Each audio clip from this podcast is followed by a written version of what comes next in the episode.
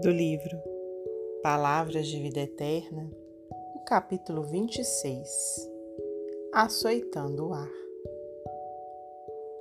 Eu, por minha parte, ainda assim corro, não como na incerteza, de tal modo que combato, não como açoitando o ar.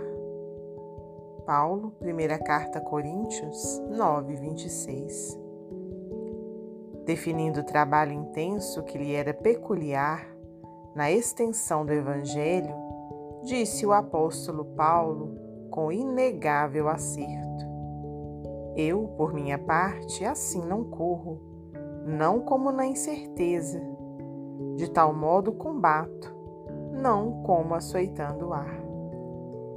Hoje, como ontem, milhares de aprendizes da Boa Nova gastam-se inutilmente através da vida agitada, asseverando-se em atividade do Mestre, quando apenas simbolizam números vazios nos quadros da precipitação.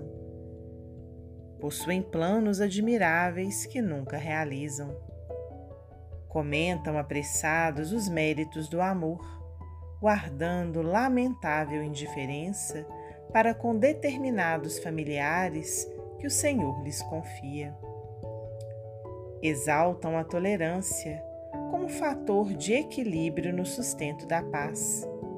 Contudo, se queixam amargurados do chefe que lhes preside o serviço ou do subordinado que lhes empresta concurso. Recebem os problemas que o mundo lhes oferece buscando escape mental. Expressam-se acalorados em questões de fé, alimentando dúvidas íntimas quanto à imortalidade da alma. Exigem a regeneração plena dos outros, sem cogitar de reajustamento a si mesmos. Clamam, acusam, projetam, discutem, correm, sonham.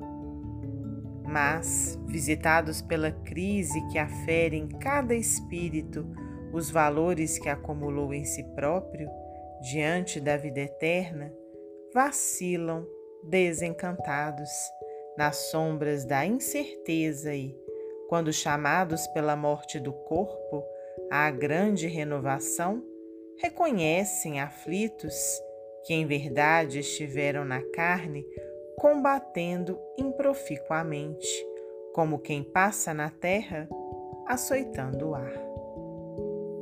Emmanuel, psicografia de Francisco Cândido Xavier.